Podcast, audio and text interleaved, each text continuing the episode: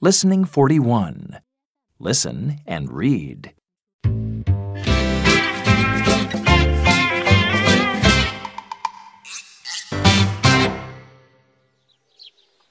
Do you have a milkshake, Rosie? Yes, I do. Where's Billy? He's behind the tree. Does he have a sandwich? No, he doesn't. And he doesn't have his salad.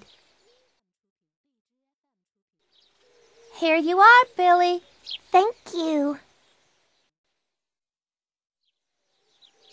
Billy, do you like the food?